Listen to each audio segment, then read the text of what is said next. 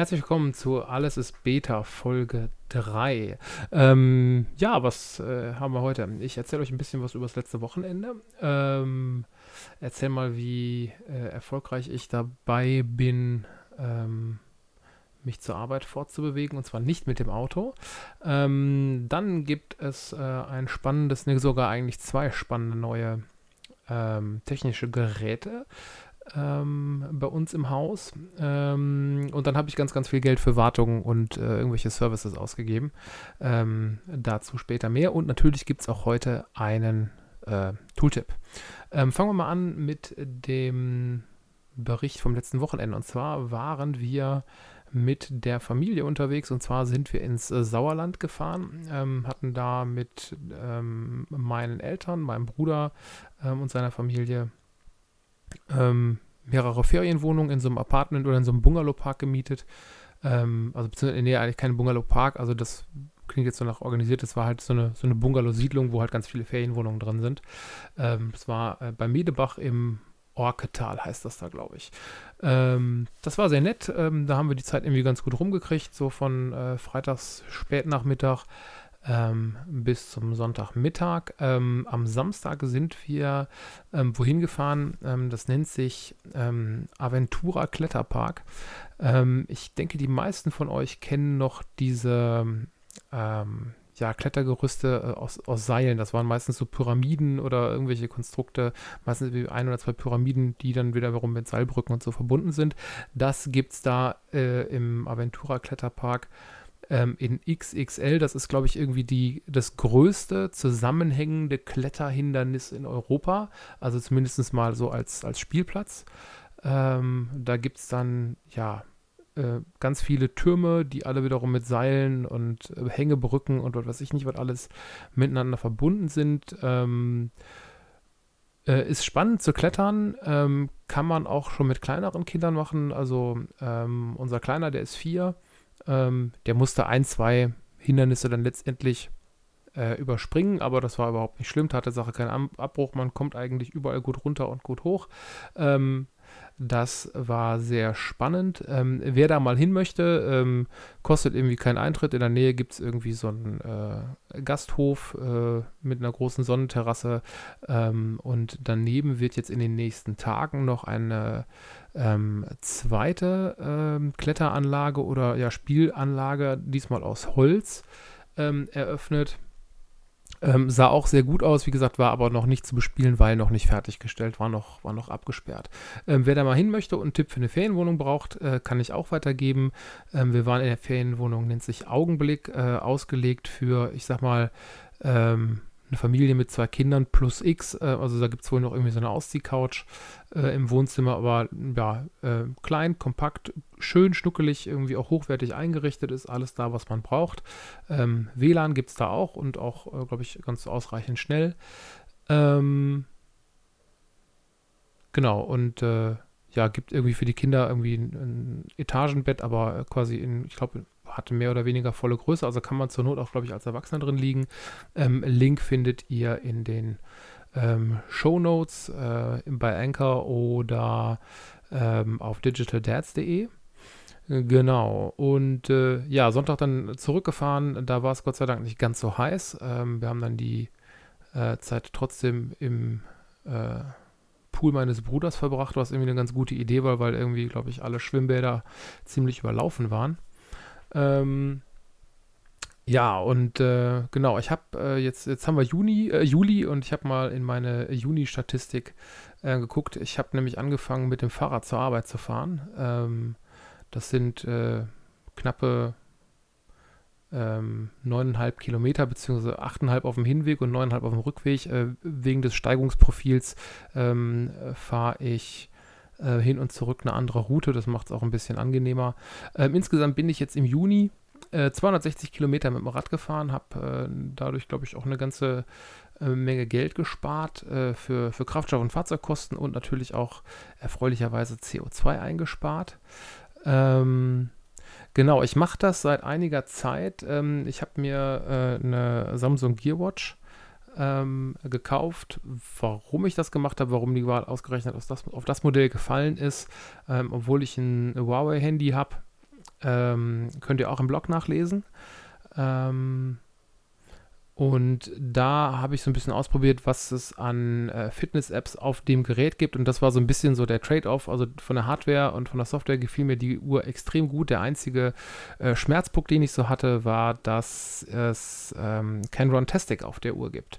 Ähm, weil Runtastic für sich entschieden hat, sie benutzen oder sie unterstützen nur ähm, Betriebssysteme, ähm, die eine gewisse äh, Herstelleragnostik haben, also sprich, die es für mehrere Hersteller gibt, beziehungsweise halt, äh, ja, äh, WatchOS äh, von Apple.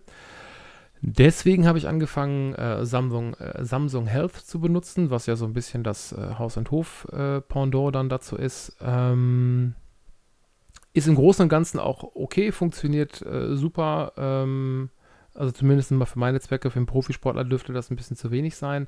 Ähm, aber die Uhr hat einen Pulsmesser, das zeichnet sie sauber auf. Sie hat GPS, das zeichnet sie sauber auf. Ähm, das funktioniert auch morgens beim, beim Laufen äh, ganz hervorragend. Ähm, das Einzige, was ein bisschen schade ist, ist, dass so die Auswertungsfunktionen, ähm, was die Historie angeht, relativ bescheiden sind. Es ist nicht besonders übersichtlich da.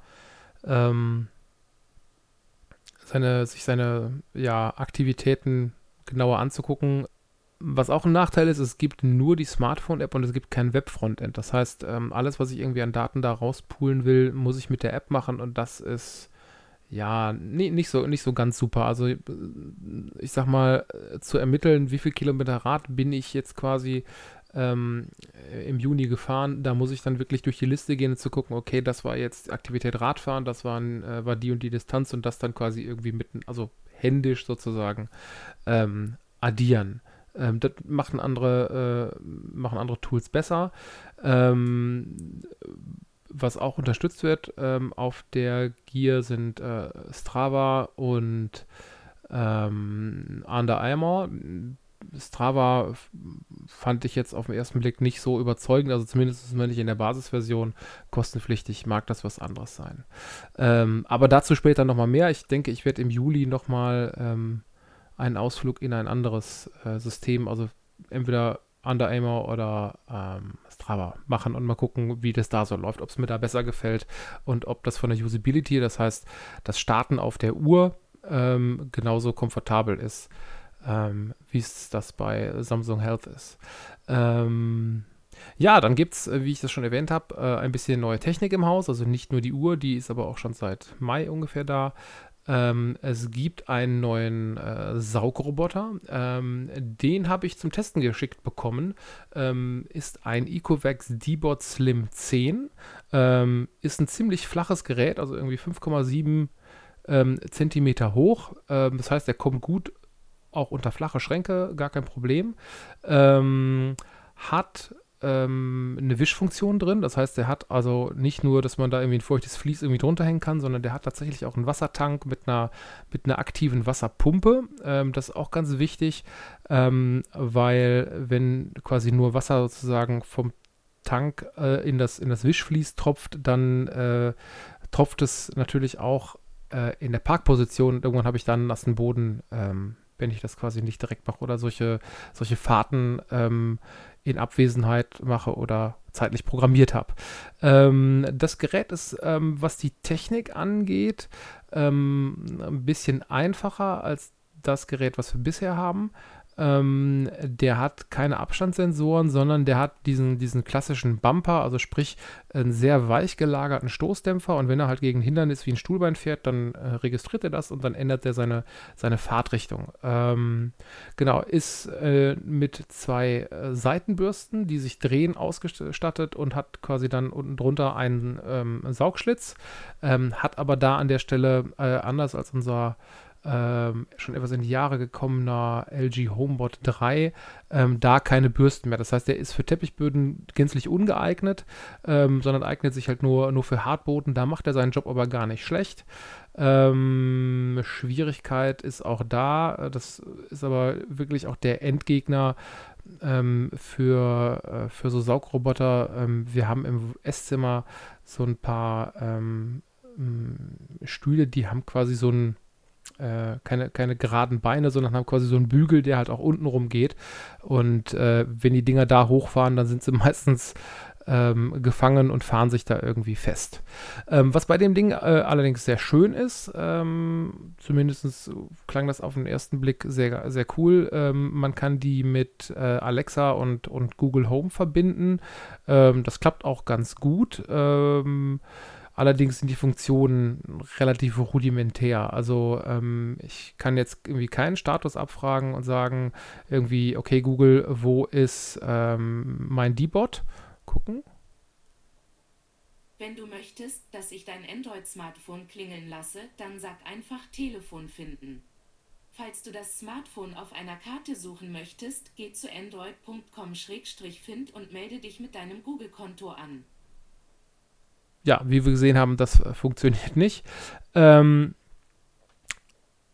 und ähm, ja, aber ich kann halt sagen, äh, lass den, lass den D-Bot losfahren und solche Geschichten. Funktioniert sowohl bei Google Home als auch bei, bei Alexa. Ähm, Alexa tut sich ein bisschen schwer mit den ähm, äh, anderen Funktionen, also sprich nach Hause fahren und äh, anhalten und solche Geschichten. Ähm, benutzt man in der Regel aber auch nicht. Es ist eine Fernbedienung dabei, da kann ich das Ding also auch gezielt steuern und äh, die Reinigungsmodi, ähm, die er hat, ähm, steuern. Also ich kann quasi sagen, mach eine automatische Reinigung, ähm, mach quasi eine Kantenreinigung und fährt er quasi ähm, die, die Raumwände äh, sozusagen ab, um da nochmal sozusagen den Staub einzusammeln, der gegebenenfalls irgendwie Richtung außen geschleudert wurde. Äh, auch eine nette Geschichte. Was bei der Alexa-Integration ähm, nicht so ganz cool ist, ist, ähm, die Integration erfolgt über einen Skill. Der Skill äh, fügt das Gerät aber nachher nicht den, ähm, den Smart Home Geräten hinzu. Das heißt, äh, ich kann den quasi, ähm, der, der, Skill startet den, ähm, den Roboter, aber letztendlich ähm, steht das nicht als Gerät irgendwie bei den, bei den Smart Home Geräten, wie zum Beispiel eine Lampe oder ein Thermostat oder was ich halt noch so habe. ja, das ist ein bisschen, bisschen noch so ein Nachteil, aber halt auch irgendwie nicht dramatisch. In der Regel macht man es sowieso so, dass man die Geräte irgendwie zeitlich programmiert und dann fahren lässt und man kommt nach Hause und entweder er hat es irgendwie geschafft oder er hat sich meistens irgendwo festgefahren. Ähm, je nachdem, was so an losen Kabeln, Spielsachen oder ansonsten Zeug irgendwo rumliegt, äh, passiert das auch äh, recht regelmäßig und dann kann man immer gucken, äh, wo, ist, wo hat der Staubsauger sich denn gerade festgefahren.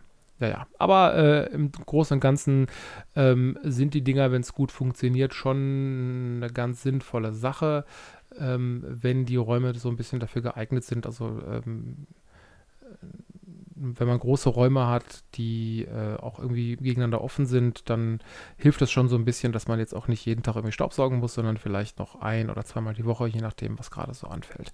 Ähm, Genau, dann habe ich äh, ein bisschen diese Woche Wartungswochen, ähm, nämlich äh, unsere be beiden Autos sind äh, ein bisschen wartungsanfällig geworden, also nicht erwartungsanfällig, aber die waren einfach dran. Äh, der Fiesta brauchte TÜV äh, und der Golf brauchte jetzt mit 210.000 Kilometer äh, neuen Zahnriemen und ähm, brauchte jetzt auch noch einen Satz neue Reifen und ähm, ja, da ist einiges zusammengekommen. Ähm, und dazu hat sich jetzt am letzten Freitag noch ähm, auf meinem Handy meine Heizung gemeldet und hat gesagt, es gäbe ein Problem ähm, mit, der, mit dem Solarmodul. Also äh, ich habe eine, eine, eine, Erdgasheizung, da ist ein ähm, großer Wasserpufferspeicher dran ähm, und der wird quasi auch noch über zwei Solarpanels ähm, auf dem Dach äh, mit beheizt. Das heißt, ich kann quasi übers Dach Wärme sammeln, die geht quasi in diesen Wärmetauscher rein ähm, und da kann ich dann entweder warm Wasser von machen ähm, oder halt im Winter auch meine, meine Raumheizung sozusagen mit unterstützen, wobei das die Unterstützung im Winter relativ klein ausfällt. Im Frühjahr und so merkt man das aber schon ganz gut, ähm, dass, die, dass die Sonne da hilft. Das kann man sich auch alles mittlerweile auf der App schön, schön angucken, was man da so für einen Ertrag hat. Ähm, Wobei natürlich im Sommer, wenn ich wenig Verbrauch habe, der Ertrag natürlich auch nur also geringer ausfällt, als er eigentlich sein könnte, ähm, weil natürlich auch nicht so viel ähm, Energie, die eingespeist wurde, dann auch abgenommen wird. Ähm, ja, und diese, diese Solaranlage hat jetzt einen, einen Fehler gemeldet und ähm, wie man dann so ist, ähm, der Fehlercode selber sagt nicht so viel aus. Das ist der Fehlercode 9e und dann habe ich mal nachgeguckt.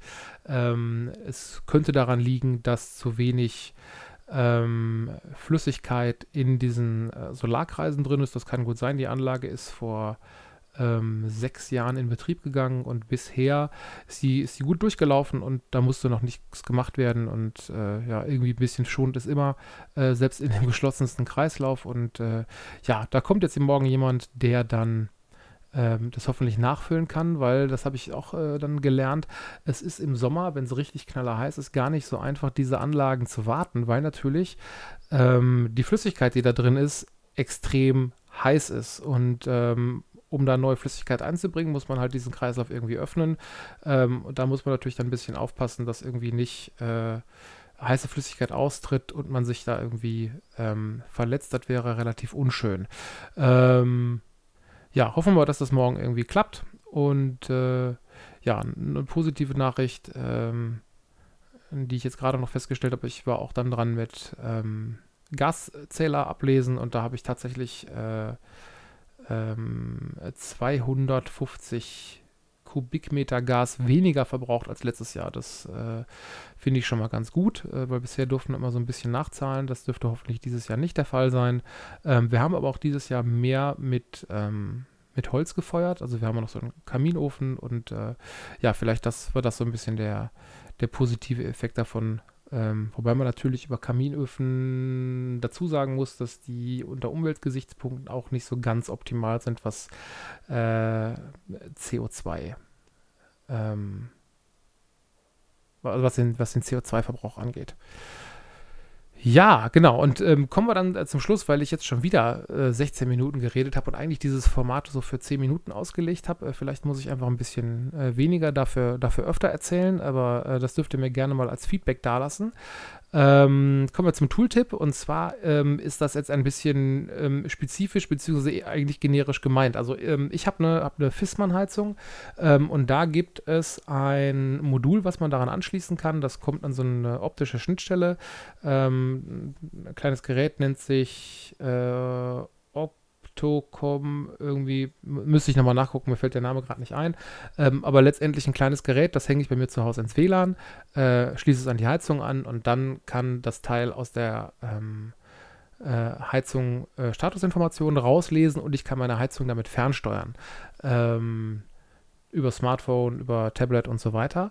Ähm, das kann man, äh, also das, das Gerät ist gar nicht so teuer, das kostet irgendwie 50 Euro oder so.